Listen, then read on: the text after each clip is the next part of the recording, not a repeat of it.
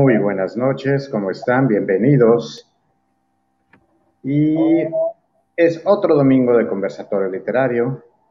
Y ahorita estamos, digamos que solitos, por el momento, de una forma semi-virtual presencial, pero por ahí estarán nuestras otras dos queridas. Julio, ¿cómo estás? Muy bien, querido Lafis. No estamos solitos, estamos acompañados uno del otro. Entonces, creo que solitos, solitos no estamos. Eso es. Y bueno, pues bienvenidos, porque esto es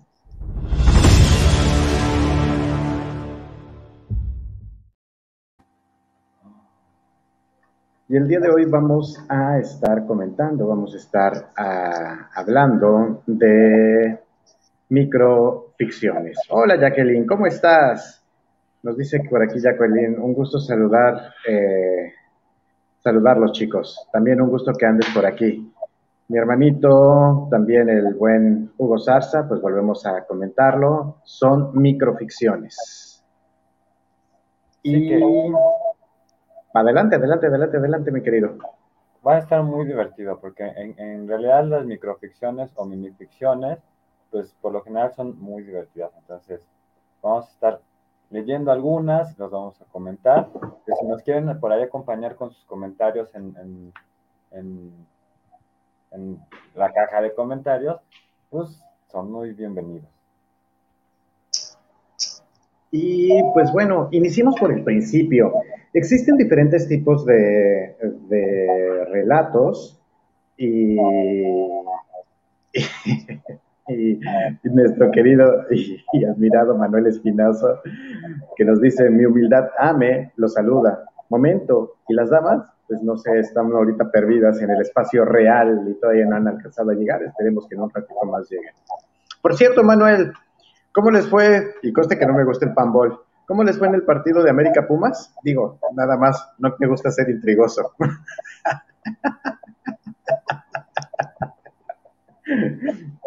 Pero bueno, estábamos en esto de que existen diferentes tipos de relatos, de, historias. Podemos tener eh, las novelas, tenemos los poemas, eh, la lírica, las poesías, y tenemos un elemento que son los cuentos. Y a partir de los cuentos es que empezamos a desmenuzar y empezamos a hacer poco a poco eh, ser mucho más cortos, mucho más cortos y mucho más concretos y concisos.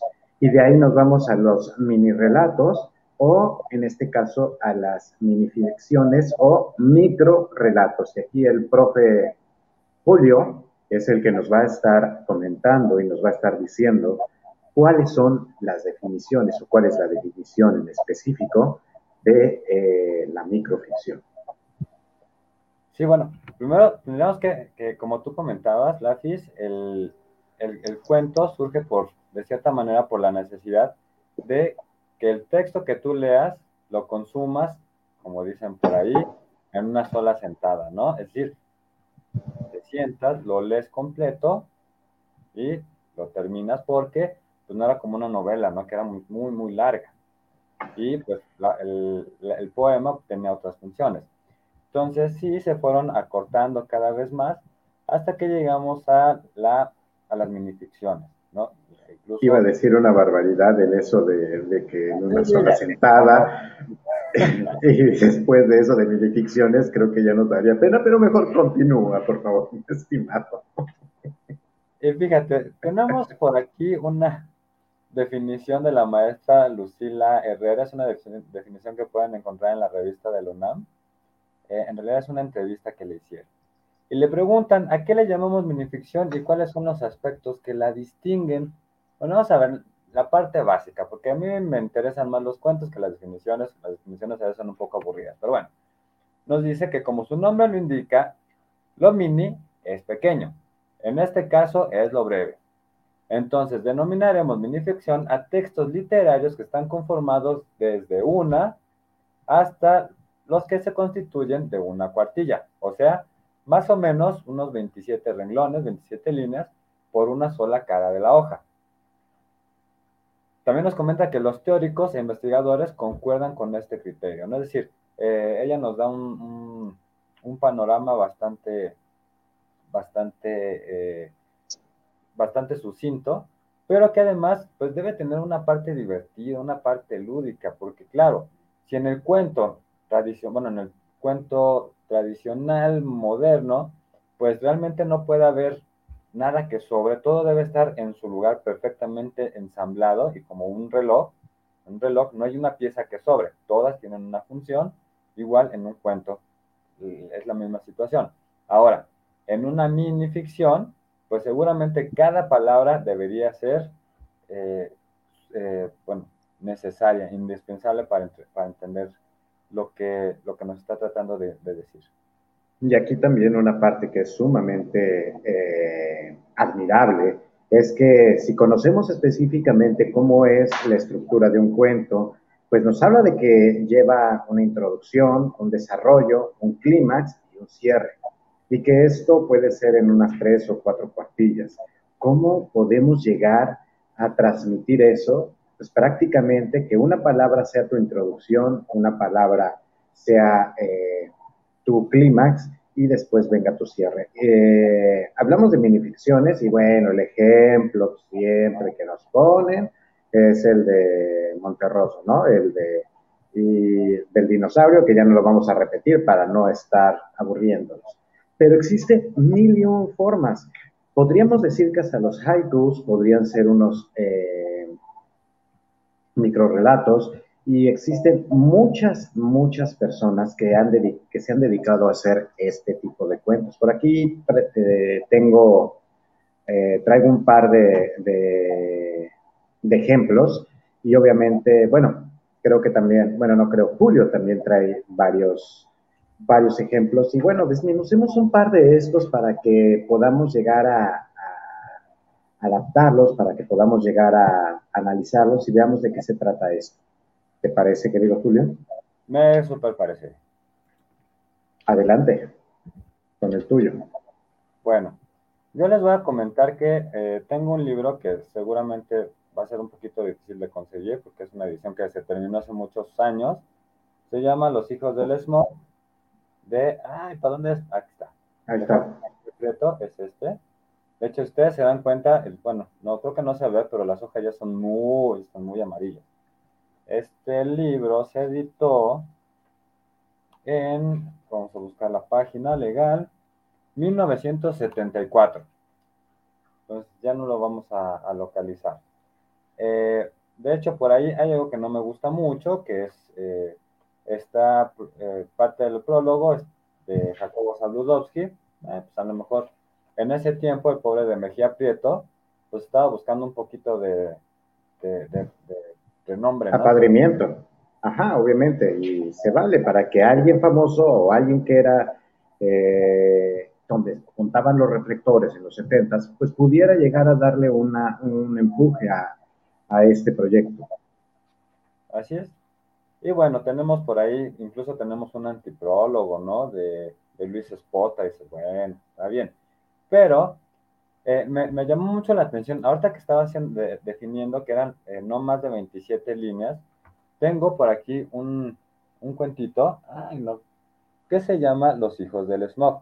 En realidad es un libro de, humor negro, pero humor que incluso no ha envejecido mal porque no parece eh, ser políticamente incorrecto, por ejemplo, ¿no? Pero sigue siendo humor negro, no es humor de los noventas, que era muy, muy violento contra, ciertos, eh, contra ciertas personas, ¿no? Pero ya sé, la falló.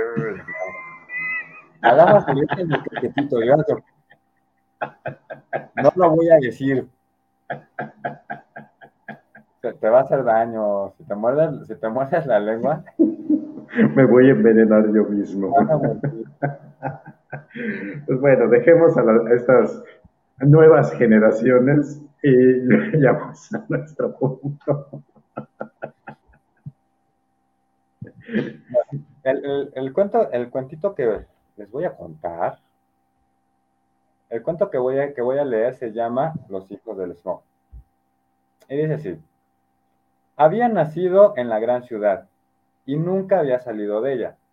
La ciudad, su ciudad, moderna, superpoblada, vertiginosa, bellamente iluminada a todas horas por grandes lámparas eléctricas. Él no era, por fortuna, ninguno de aquellos seres débiles, ancianos o enfermos que necesitaban auxiliar para respirar con máscara antigas. Él pertenecía a la nueva generación, que orgullosamente se llamaba a sí misma la generación del smog. Su organismo fuerte y joven estaba capacitado para aspirar y asimilar aquel aire oscuro y de, grata densidad que caracterizaba a las grandes urbes. Por la juventud es, pero la juventud es audaz e imprudente. Y un día el muchacho tuvo la infeliz ocurrencia de aventurarse por uno de los extraños lugares donde aún quedaban árboles, reliquias de una época superada. Ya se había dicho que el joven poseía un organismo saludable y vigoroso, pero el golpe maligno de aire fue demasiado violento. Sus pulmones acabaron estallando, al no poder resistir aquella corriente de una atmósfera tan contaminada de oxígeno puro.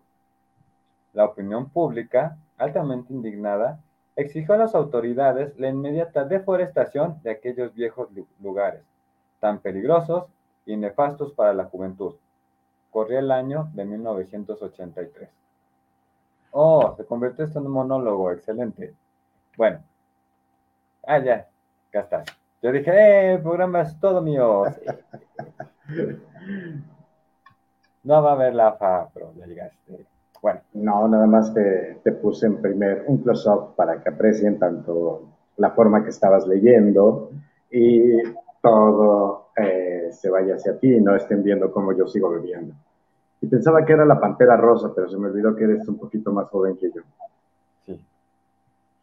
Por horas nada más prácticamente, pero bueno. Como por tres días, Lafa, pero sí. ok. ¿Qué es lo que vemos en este, en este relato? Que pues igual no es una microficción, más bien sí es un, es un cuento, es un mini relato, por la extensión a lo mejor siendo muy, muy eh, no sé, purista. Sí, pero te comentaba que es curioso porque la, definición que nos da este, la maestra nos dice que es máximo de 27 líneas. Curiosamente, este tiene exactamente 27 líneas, por eso me llamó mucho la atención. Sí, ¿no? Y cómo lo pueden llegar a encajar en esas 27 líneas. Y cómo también nos puede empezar a hablar eh, en esas 27 líneas te da todo un panorama y podemos estar hablando también de estas, eh, no sé, distopías, podremos, podremos decirles, o podremos llegar a, manejar de estos eh, puntos un poco futuristas, como lo que hablábamos con este Víctor, ¿no? De, de ya tener las máscaras, de cada, exactamente, traer las máscaras, de tener ya hemos cambiado totalmente la, vida en ese cuento donde tenemos que estar utilizando las máscaras o quienes están adaptando este nuevo. Sí, y fíjate, me gusta mucho que usa la ironía, eh, porque a veces nos cuesta un poquito de, trabajo entender este, este, concepto, ¿no? Entonces, aquí la ironía está funcionando porque hay una inversión de elementos. Para nosotros, el smog es ese ente o ese contaminante que además nos daña muchísimo, sobre todo a, nosotros los que estamos viviendo aquí en la Ciudad de México. Y resulta que a este personaje lo que lo mata es el oxígeno. El oxígeno puro. Y nos, nos empieza ahí como, no, tendría que hacernos reflexionar un poquito acerca de para dónde va este mundo. ¿Cómo lo hace? Igual que no sé si estará un poquito un poco inspirado en, en, en, pero, pero bueno, ¿no? Por ahí la, distopía, la contaminación, el, eh, incluso me suena un poquito a la, al cyberpunk, ¿no? un poquito, un poquito cyberpunkiano este, este cuento. Me quitaste el pensamiento tal cual. Es estar hablando de una parte muy cyberpunk, eh, precisamente por las máscaras, precisamente por lo que representan todos estos aditamentos que podemos llegar a tener. Así es, y entonces, pues más o menos de ese tenor van estos, estos cuentitos. Ahorita voy a compartir otros. Hay algunos bien oscuros, bien, bien violentos, o, bueno, pues, es humor negro, entonces todos son muy oscuros, algunos incluso hasta plagiadones, ¿eh? hay algunos plagiadones por aquí, ya lo van a ver. Entonces, okay. Pues, bueno, es, es, la opción. Pues ahora, en este caso, eh, me tocará a mí compartir uno, eh, también de, de los que traigo, y se llama Un sueño. En un desierto lugar de Irán hay una no muy alta torre de piedra, sin puerta ni ventana, en la única habitación, cuyo piso es de tierra y que tiene la forma de círculo, hay una mesa de madera y un banco. En esa celda circular, un hombre que se parece a mí escribe en caracteres que no comprendo un largo poema sobre un hombre que en otra celda circular escribe un poema sobre un hombre que en otra celda circular. El proceso no tiene fin y nadie podrá leer lo que los prisioneros escriben.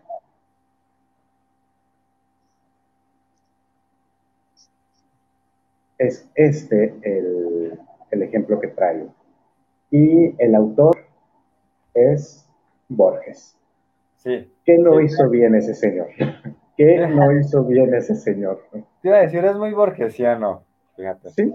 No lo conocía, pero sí, es, es bien borgesiano, ¿no? Es, es Borges en su máximo esplendor, los círculos, las, los espejos, ¿no? los, esos, esos espejos que le causaban tanta admiración y al mismo tiempo pavor y miedo a, a Borges, ¿no? Estás encontrando incluso perderse como este personaje que parece que se pierde entre, entre todos esos espejos.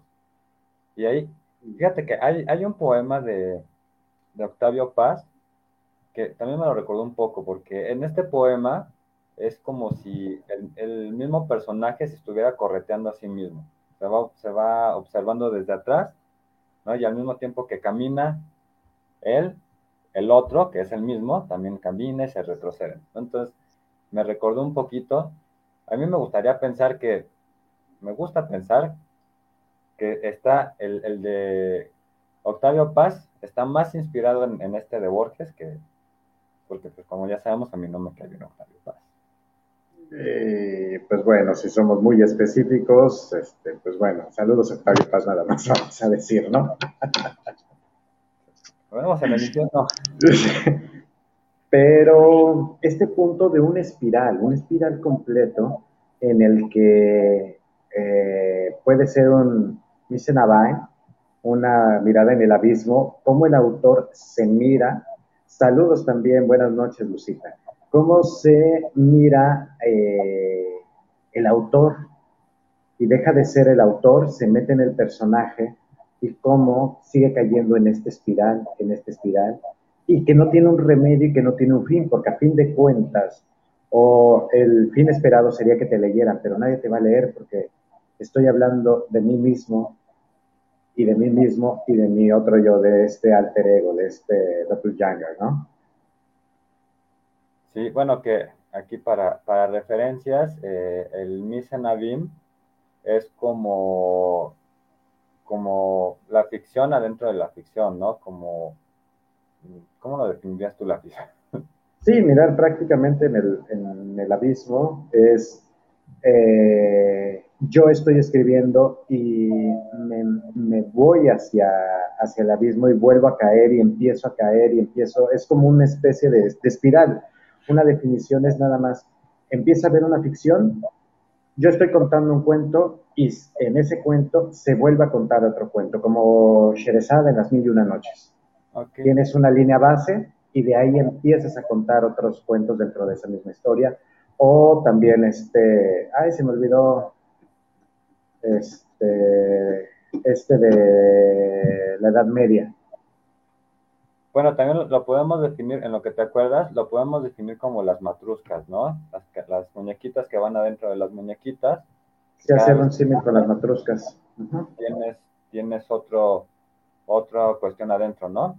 Es decir, tienes una ficción, abres, tienes otra ficción, abres, tienes ahí otra ficción eh, dentro de las otras ficciones. El conde Lucanor. Exacto. Entonces, Saludos desde Orizaba, Veracruz, nos dice Lucita Madrigal. Gracias por estar aquí otra vez. Ya te extrañábamos, porque no habías venido. ya te habíamos puesto pura tachecita en asistencia. No vas a tener el punto de asistencia. Y bueno, Borges es Borges. Sí, es, es, es muy borgesiano, ¿no? Este, que diga que, Borges, que Borges está sobrevalorado es la neta, no tiene idea de lo que está diciendo. No, no, no, no. No, es, es, es complejo, es interesante, es tiene muchas cosas positivas, ¿no? Para decir que es. Pero bueno, ya ves que hay gente que dice que, que el Quijote de la Mancha lo escribieron por pura, de pura suerte, ¿no? Que a Cervantes le salió de pura suerte escribir algo, algo como el Quijote de la Mancha. Y, claro, y la segunda parte, ¿no? Es como, oh. Claro, pues, me voy a sentar y en una hora voy a sacar este, una gran novela. Pero bueno, en fin. Me voy a ¿Qué otro? Y va a salir una novela. A ver, ¿Qué otro ejemplo podrías traer aquí? Espérame, es que precisamente con eso tengo uno, déjame, eh, lo encuentro, que además está muy divertido. Y por ejemplo, también esto podría, podría irse hacia, también para varias referencias hacia los cómics. Hay muchos eh, microrelatos que pueden llegar a, estar por ahí, ¿no? Y no sé, recuerdo a Batman que decía, eh, y que es un pequeño cambio de cuando me acerqué al abismo, el abismo me miró a mí y estaba en otra, en un, en otra tierra y le dice a su alter ego, su doppelganger, pues somos muy parecidos, los dos, los dos miramos al abismo. La diferencia es que tú parpadeaste. ¡Oh! Intenso. Bueno, sí, sí, el, esto de mirar al abismo sí es, bastante intenso, ¿no? También incluso tenemos, ahorita que estamos hablando de, cómics, eh, hay un una serie en, Disney Plus de, de, este universo, universo cinematográfico de, de Marvel, en el que son unas historias como de dos, tres minutos. Mm. Que también contarían como, como, como, pues, no sé, mini relatos, ¿no? Porque pues, sí están muy cortitos. A mí la verdad no me alcanzaron a llamar la atención porque, híjole, no encuentro. Porque, no sé, creo que no, no estoy acostumbrado al formato. Entonces de pronto sí fue como muy, ya se acabó, pero no pasó casi nada, rayos. ¿Dónde está mi gran batalla? Bueno, es que... Ahí te cambian todo el concepto, que es también lo que viene a hacer estas microficciones. O sea, ya no hay un gran desarrollo del personaje, que a pesar que eh, los cuentos eh, no lo hacen tácitamente como las novelas, también hay un desarrollo, aunque sea pequeño, de estos, de estos cuentos. Podemos ver ahí a, no sé, a Poe, o podemos ver el huésped de Paro Dávila, etcétera, etcétera. El, que leímos también, el, este, Alta Cocina, que también es muy cortito, ¿no? Es mucho más cortito, de hecho. bueno, no encuentro el, que les iba a contar, pero tengo otro. Que... Ah, ok. Este, este, híjole, este, este librito yo lo encontré cuando tenía como unos 16, 17 años y la verdad es que me quedé así como impactado, ¿no? Por, por, las cosas, pues no estaba acostumbrado a leer este tipo de cosas y menos porque pues, yo vivía en un pueblito donde los libros escaseaban y la cultura todavía más. Hasta la fecha todavía escasean, pero bueno. Ya luego les cuento. El rostro. Para unos, aquel rostro era la peor expresión de la lujuria. Para otros, más bien denotaba los rasgos de un espíritu dominado por la avaricia. Alguien manifestó advertir en la mirada de sus ojos el fulgor agazapado del crimen. ¡Qué rostro tan singular! ¿Quién lo consideraba estúpido? ¿Quién profundo de perversidad? quien cargado de hipocresía.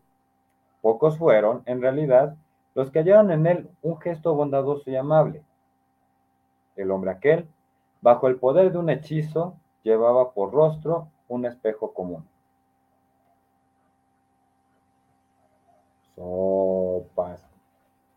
Eh, me, me, gustaba mucho porque, pues claro, ¿no? En ese tiempo, 16, 17 años, en los 90, pues claro que uno tenía esa sensación de marginalidad y además de sentirse perseguido y observado, ¿no? Que no era que lo sintiéramos, es que de verdad pasaba. De verdad lo, pasaba. De verdad lo pasaba uno. Entonces, pues siempre estabas eh, eh, como en la... Eh, ante la mirada de los demás, ¿no? Todos estaban expectantes de qué era lo que tú ibas a hacer, porque estaban todos preparados para juzgar y criticar, ¿no? Y entonces, lo que yo le, decía, por ejemplo, a, por ejemplo, a mi hermano es que la gente no puede cargar su propia mierda. Entonces, lo que hacen es, se lo cargan a un miembro de la familia, ¿verdad? Entonces, este, este, este, este cuento me gustaba mucho por eso, porque yo decía, mm, de verdad yo seré el, el, malo de la familia, mi hermano será el malo de una facción de, la familia, no lo sé. Entonces siempre me quedé como con esa sensación de que en realidad eran los demás los que mostraban, eh, los que reflejaban en, en, otras personas su propio, su propio mal, ¿no? Por decirlo así. Creo que eso se llama, en psicología se llama proyectar, ¿no? Proyect, ajá. Una proyección específicamente. Y ¿cómo cierra el espejo? Regresamos a una referencia de Borges, ¿no? De esto realmente es tan malo, eh, te critico, te critico, pero en realidad no lo es. Y su simple rostro, ¿quién es? Eres tú. ¿Cómo te estás dando? ¿Cómo te estás percibiendo? Trae un, rollo psicológico bastante interesante ese que acabas de contar. Sí, sí, sí. Es, como de los, de los más intensitos. Hay otros que están más divertidos, pero bueno, a ver si, si ahorita lo encuentro. Y ok. Mientras. No sé si, si estás queriendo ponerte como en primer plano, pero yo no te veo. Ah, no, eh, apagué un poquito la cámara para que no se me vaya, está un poco inestable la conexión. Ah, ok. Y en lo que cambio también las páginas está eso. Ok. Eh, Jesús, ¿cómo estás? Bienvenido. Pues nos vamos con el siguiente. El siguiente eh, final para un cuento fantástico de I.A. Ireland extraño, dijo la muchacha avanzando cautelosamente. ¡Qué puerta más pesada! La tocó al hablar y se cerró de pronto con un golpe. Dios mío, dijo el hombre, me parece que no tiene picaporte del lado de adentro. ¿Cómo nos han encerrado los dos? A los dos no. A uno solo, dijo la muchacha. Y pasó a través de la puerta y desapareció.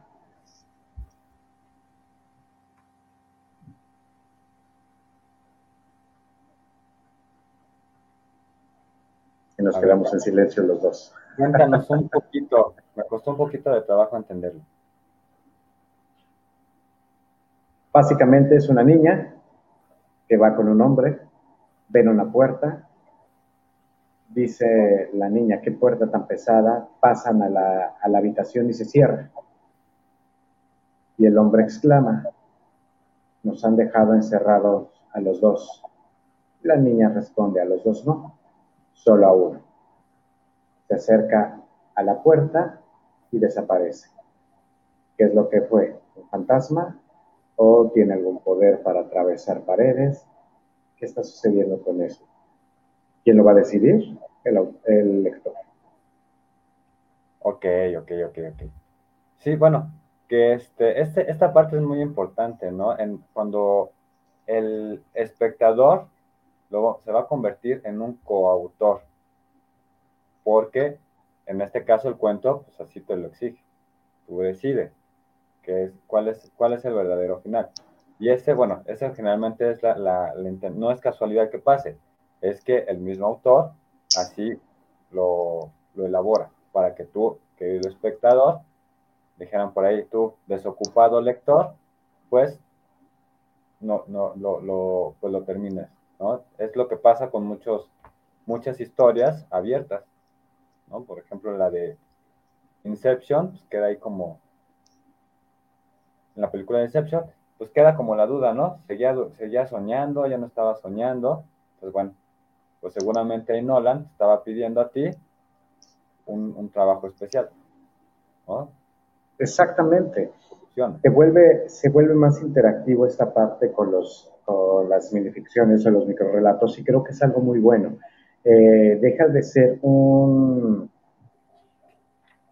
un, un, elemento pasivo el lector para convertirse en algo activo, para poder compartir y dar el final que, que, tú desees, que tú creas a partir de tus propios prejuicios o de tus percepciones.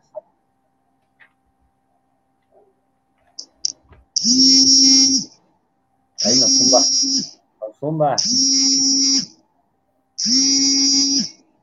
Escuchamos el zumbido. Bueno. Y a ver, eh, déjenme. Vamos a buscar otro.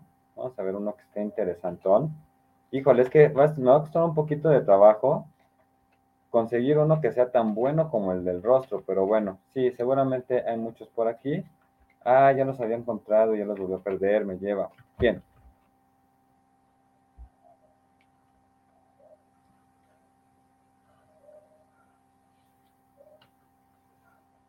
No, este no. Tengo uno que se llama el filántropo, los monstruos, el insomne, silla, teleneurosis, fuerza limpiadora. Vamos a, este está un poquito en el tenor de, de, los hijos del smog. Vamos a ver por qué. Fuerza limpiadora. Era inevitable.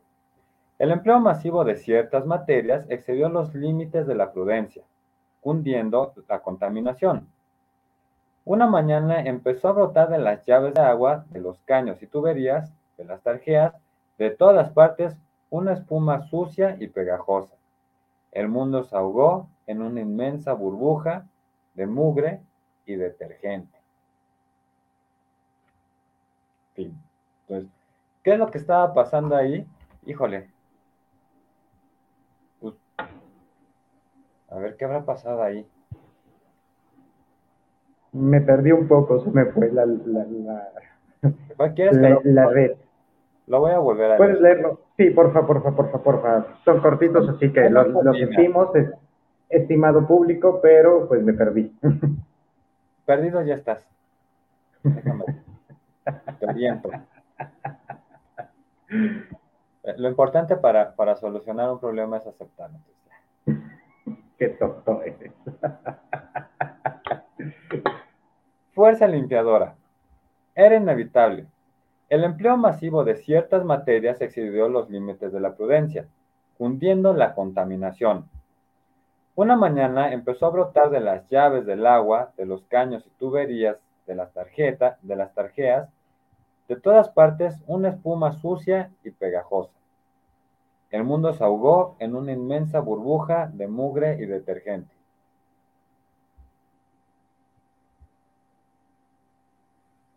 Ok, me agrada, me agrada, me agrada, me agrada. aquí, eh, fíjate cómo, este, me gusta mucho este, este señor precisamente para enseñarle a mis alumnos de, preparatoria dónde está la ironía. No, dónde está la ironía, que es el jabón, aquí es el jabón el contaminante, ¿no? Y es la burbuja lo que hace que el mundo se muera en la podredumbre. Entonces, esa es la ironía. La inversión de ciertos elementos que van en un sentido, pero de pronto, ¡pum!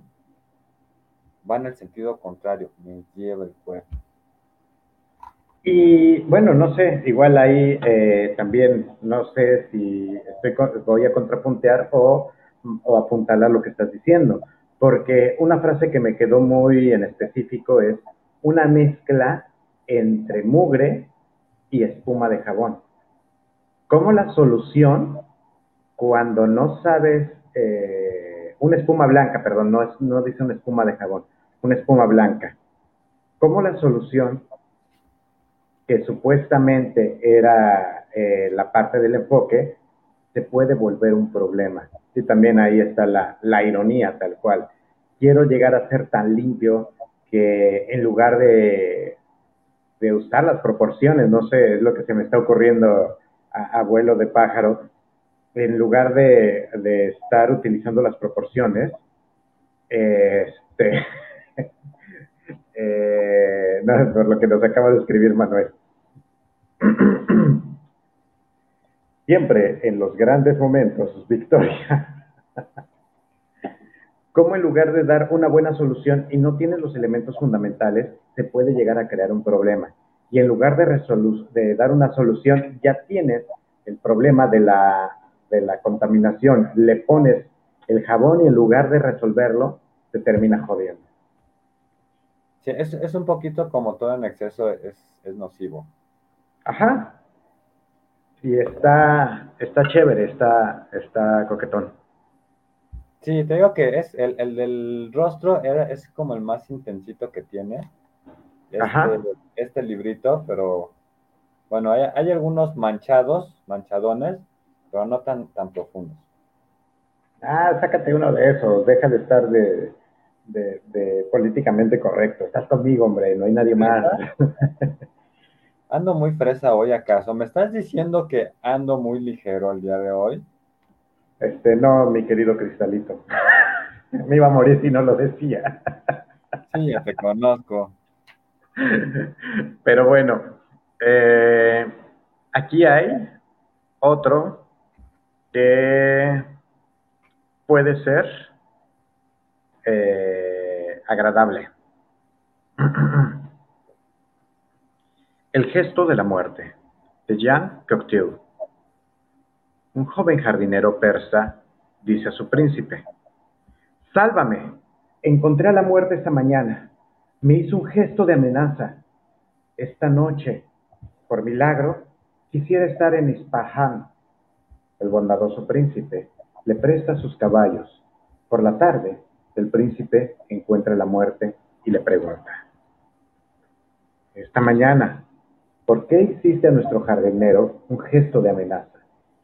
No fue un gesto de amenaza, le responde, sino un gesto de sorpresa, pues lo veía lejos de esta mañana y debo tomarlo esta noche allá.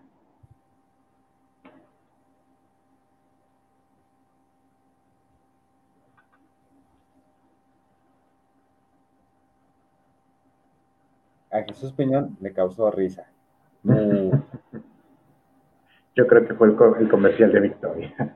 Pero regresando a este, este se me hace también uno de los grandes eh, círculos de manejo de la muerte, ¿no? De que quieres engañar a la muerte, quieres engañar a la muerte y que no se te da. Sí, bueno, que es uno de los tópicos de... desde siempre.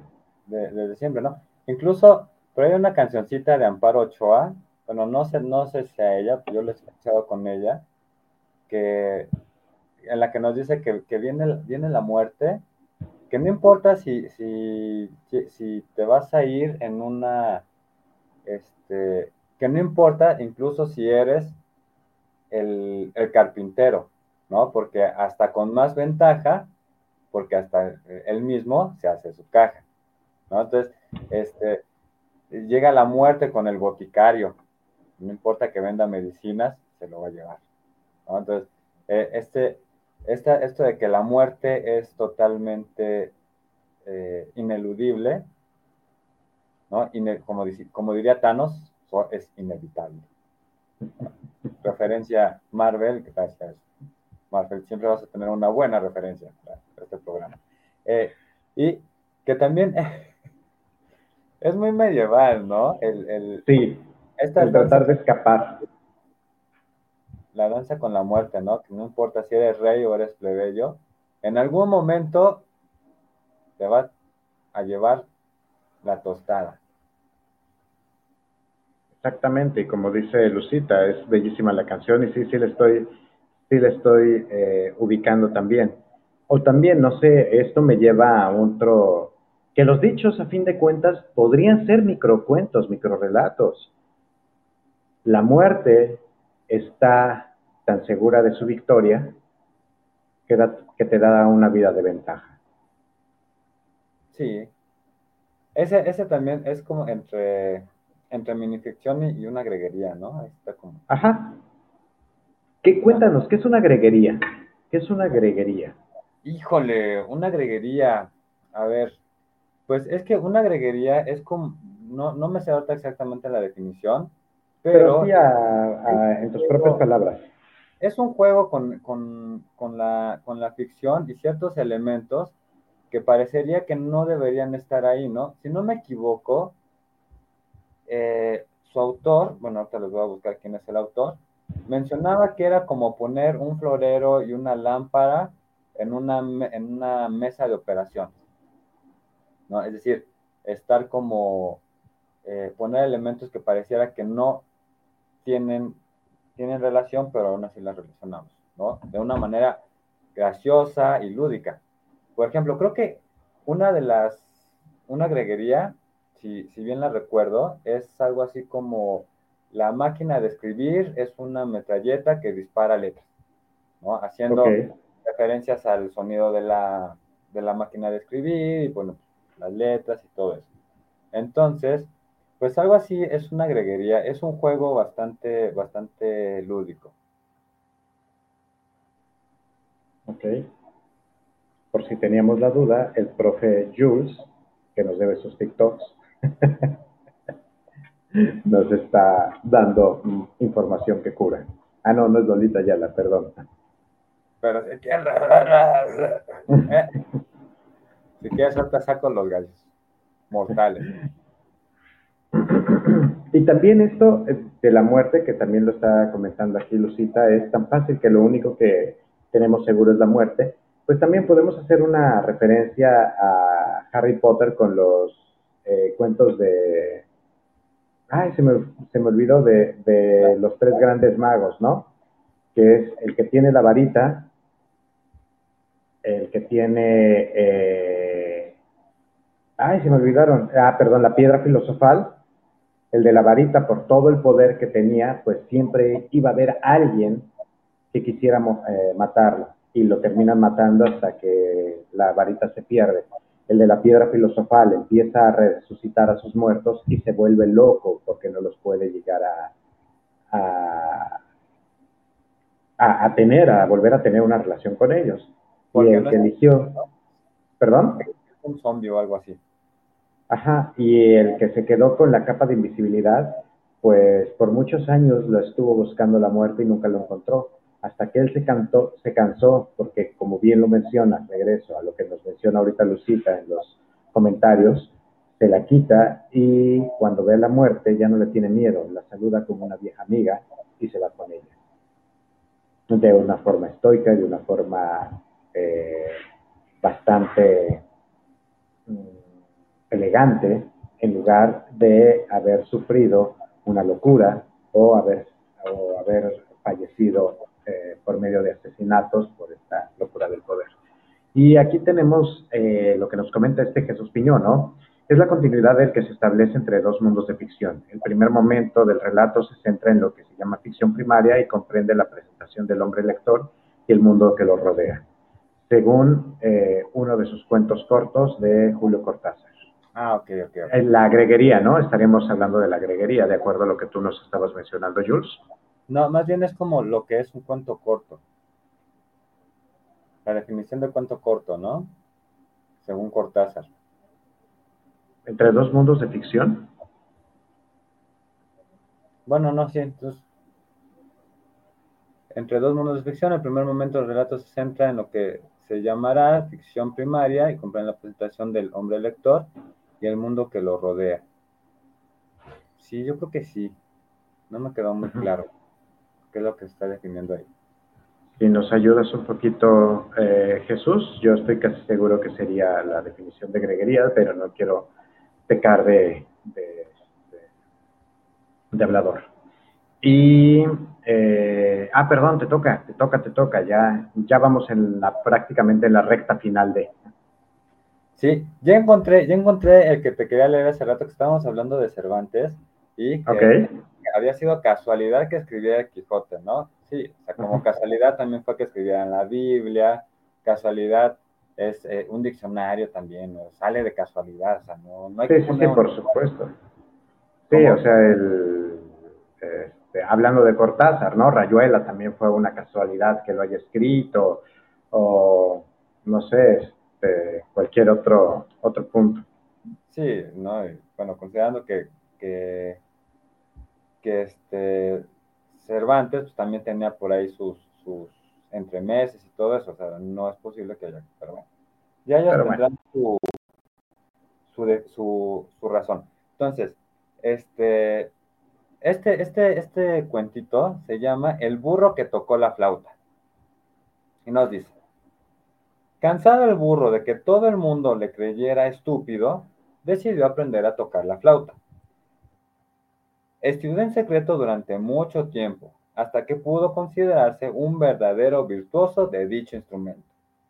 Entonces se presentó en público, tocando en forma tan admirable que fue emocionado largamente. Pero no tardaron los envidiosos en propalar la versión de que el burro había tocado la flauta por mera casualidad. Para colmo, los fabulistas torpes o banales pronto se hicieron eco de la calumnia y así la transcribieron para la posteridad. El burro, inmensamente decepcionado de la estupidez y malignidad generales, juró no volver a tocar la flauta.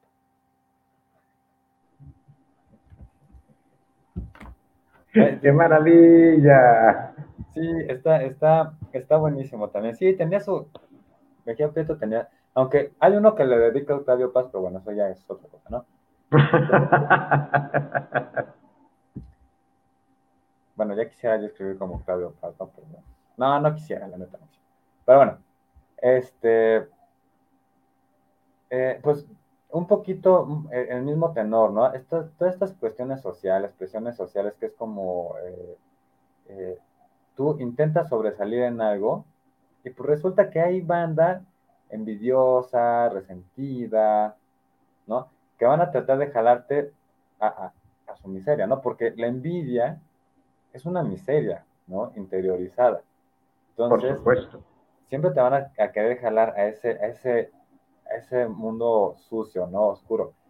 Eh, y, pues bueno, ya dependerá de, cada quien, ¿no? En este caso, el burrito, pues hizo, yo creo que hizo lo que, lo que, lo que esperaban que hicieran, ¿no? Lo que, lo que los, los envidiosos esperaban que hicieran, ¿no? Se quedó como muy, ok, pues ya me quedo decepcionado, bye, que les vaya bien, ¿no? Me guardo para mí todo lo que, lo que soy.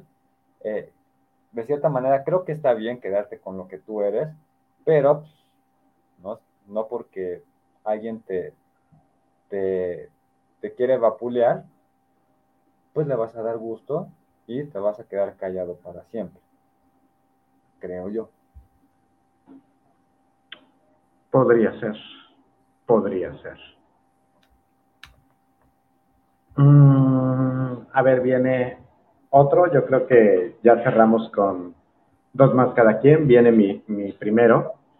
El Pozo, de Luis Mateo Díez. Mi hermano Alberto cayó al pozo cuando tenía cinco años. Fue una de esas trágicas tragedias familiares que solo alivian el tiempo y las circunstancias de la familia numerosa. Veinte años después, mi hermano Eloy sacaba agua un día de aquel pozo al que nadie jamás había vuelto a asomarse. En el caldero descubrí una pequeña botella con un papel en el interior. Este es un mundo como otro cualquiera, decía el mensaje.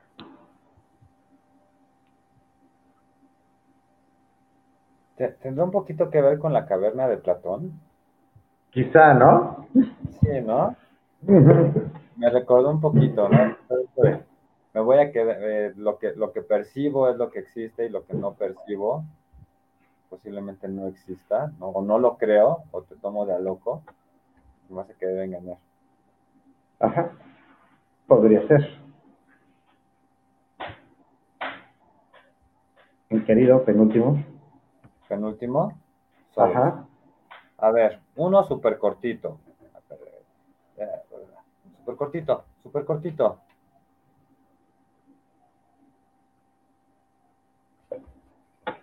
El arte de hablar en público. Tenía que hablar en público por, por vez primera y su, su nerviosismo era muy grande.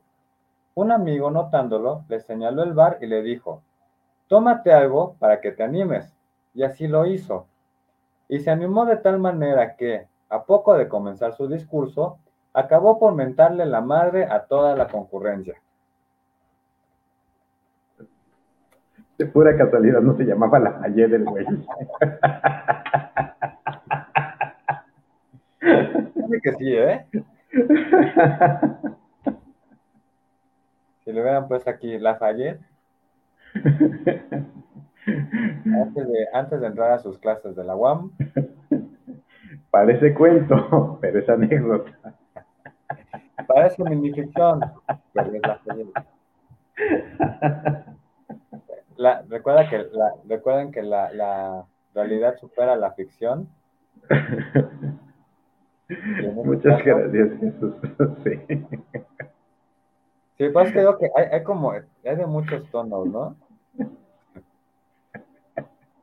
Oye, yo me quedé con la duda, ¿a quién le va a Manuel? ¿Al América o al Pumas? Al América. ¿No ves que siempre sale con su humildad americanista? Que para mí eso es un oxímoron. Americanista y con humildad, o sea, no, no, no, no, no da. Es la ironía. Dejemos en, en ironía. La ves, totalmente de acuerdo con Lava, también nos dice Manuel. Ay, perdón, pero es que sí, me, me, me, proyecté. Ahorita me quedé con la idea de que le iba a los Pumas. No, ahorita te va a pegar. Trabaja en la UNAM, pero sigue siendo aguilucho. Allá él. allá, allá él. La sentencia B. Wu Sheng En. Aquella noche, en la hora de la rata, el emperador soñó que había salido de su palacio y que en la oscuridad caminaba por el jardín, bajo los árboles en flor. Algo se arrodilló a sus pies y le pidió amparo. El emperador accedió. El suplicante dijo que era un dragón y que los astros le habían revelado que el día siguiente, antes de la caída de la noche, Wei Cheng, ministro del emperador, cortaría la cabeza. En el sueño, el emperador juró protegerlo. Al despertarse, el emperador preguntó por Wei Cheng. Le dijeron que no estaba en el palacio. El emperador lo mandó a buscar y lo tuvo atareado el día entero para que no matara al dragón. Y hacia el atardecer le propuso que jugaran al ajedrez. La partida era larga. El ministro estaba cansado y se quedó dormido. Un estruendo conmovió, conmovió la tierra. Poco después irrumpieron dos capitanes que traían una inmensa cabeza de dragón empapada en sangre. La arrojaron a los pies del, emperador y gritaron, ¡Cayó del cielo! Wei Cheng, que había despertado, la miró con perplejidad y observó, ¡Qué raro! Yo soñé que mataba a un dragón así. Este, este por ahí ya, ya la había, ya lo había leído, no me preguntes por qué, pero ya, ya lo, había leído, ¿no? Hay, hay como dos. No, a lo mejor puedes dejar de decir humildad y para que seas más humilde, puedes decir magnánimo. Para que no, ni no le des idea. Usa la palabra magnanimidad. Mi humildad americanista, perdona tu comentario, Julio. Gracias. Oh, gran señor americanista. He sido, Perdón. He sido ungido. Me siento ungido. Julio, el nuevo que, bueno, no, me van a decir que ahora soy un pagano, sí, ya, ya me voy a callar. Sí, me van a decir, ahora ya, lo, ya Julio va a ser como Chucho, no, ya, ya me voy a callar. Pero bueno, decías que ya lo habías escuchado, que ya lo habías leído, que ya lo habías... Sí, sí, y me gusta mucho, ¿no? Todo este juego de los sueños, la realidad. ¿Te acuerdas que también hay uno, hay, hay un pequeño cuentito, ¿no? De un cuate que se va, que sueña que está en un lago y también va, va a dar una conferencia, les, les dice a, a, los que están en la conferencia, eh, soñé que estaba en un lago, soñé que me estaba ahí y que traía mis papeles, ¿no? Este, y estaba ensayando mi, mi discurso que estoy dando ahorita. Y dice, ah, ¿no me creen? Pues miren, ¿no? y saca los papeles mojados, ¿no? Para demostrar que, había tenido ese sueño. Entonces se me figura mucho a este, a este cuentito donde me da la impresión de que los, sueños, se, se, los sueños y la realidad se, se, se entrelazan, ¿no? Se pierde como la línea. Exactamente, y otra vez regresamos al punto de, pues si te toca la muerte, no importa en dónde estés, no importa quién pidas ayuda, de una o de otra manera, te va a alcanzar. Lo que fue lo que le pasó al dragón. No sé, eh, me causó también mucha, mucha ternura este, este dragón. Creo que estaba como hincado, ¿no? Para rogarle al emperador que lo, que lo, que evitara que Wei Cheng lo matara. ¿no? Y Wei Cheng que es un ministro, ¿eh? O sea, ni siquiera es como que de verdad un soldado o alguien que matara dragones, porque además era una cabeza enorme de dragón, ¿no? Y aún se, se, desdibuja la línea entre el sueño y la realidad, ¿no? Porque Wei Cheng sueña también que lo mata y pues Wei Cheng estaba durmiendo. sí. Es como que los soldados la, lo, lo, matan, o sea, cayó del cielo la cabeza del dragón. Y regresamos a lo que comentabas de la ironía. ¿Cómo eh, sobre todo en el oriente. Bueno, también aquí nuestros dragones, que sacó a Plan, representan poderío, representan inteligencia, y como un dragón viene y le pide apoyo, quizá por esta inteligencia, quizá porque saben el futuro los dragones, que también es algo de la tradición de ellos, como eh, le pide este apoyo y se baja de este pedestal y va a buscar apoyo con un, con un simple mortal. No importa que sea el emperador, pero a fin de cuentas no hay un, una relación, no, no están al mismo nivel. Pero es, es así humildad del dragón que se va con el, con el emperador y como bien lo mencionas, ni siquiera un gran guerrero, a lo mejor un ministro que ya pasaron sus mejores épocas, sus mejores tiempos de lucha, pero en el sueño regresa a esas grandes glorias y en el cielo termina decapitando, matando a este gran dragón.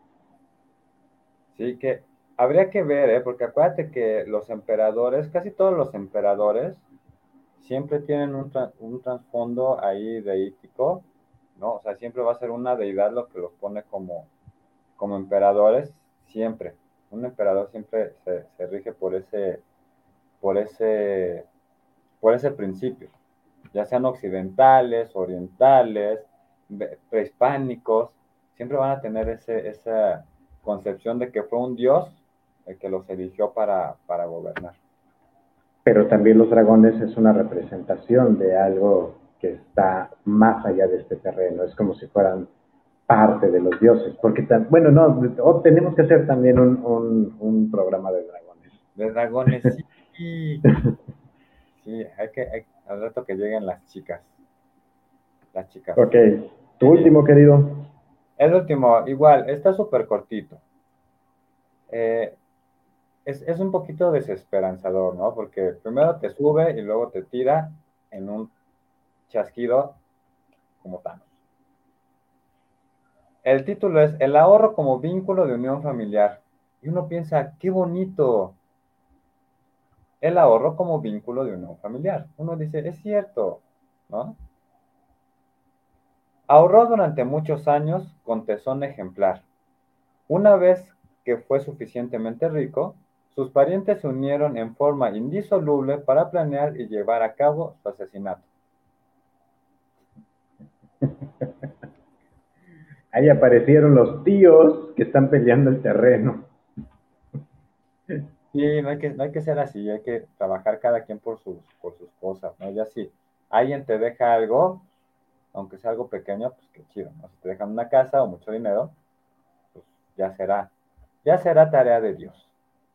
Sí, y si no te costó realmente ser legal y lo que corresponde, 50-50 o lo que te vaya a corresponder, no estar, ay, ¿por qué le tocó a él o a ella? Y sí, que llega a pasar precisamente lo que estás comentando y que es algo demasiado común, no nada más aquí en México, en toda Latinoamérica yo creo.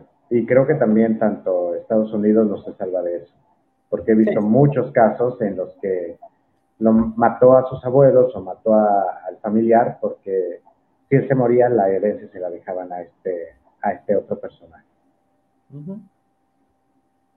Y pues con eso cerramos cierra Jorge Mejía Prieto, que ya debe estar bien muerto, pero les dedicó a todos los que nos están viendo, les dedicó unas, unas minificciones que espera que les hayan gustado. No les voy a leer nunca el de Octavio Paz, eso lo voy a quemar al rato. Pero los demás, dedicados para todos ustedes. Miren ya hasta cómo está aquí ya todo Gloria. Y pues muchas gracias. Acérquense también. Los cuentos son muy buenos, pero las minificciones también te pueden hacer que, te, que te vuele la cabeza, al igual que los haikus. Eh, por ahí tenemos uno de nuestros conversadores que ya estuvo aquí y espero que en algún momento regrese eh, a hablarnos de haikus. nuestro compañero de, la Universidad de la Cruzana, eh, que puede ser muy buena, muy buena opción. Pues yo soy Lafayette y estamos acompañados. Esto es el conversatorio literario y muchas gracias por habernos acompañado esta noche en este en vivo. Los queremos. Gracias a los conversadores. Él es Patricio. y este es mi dragón.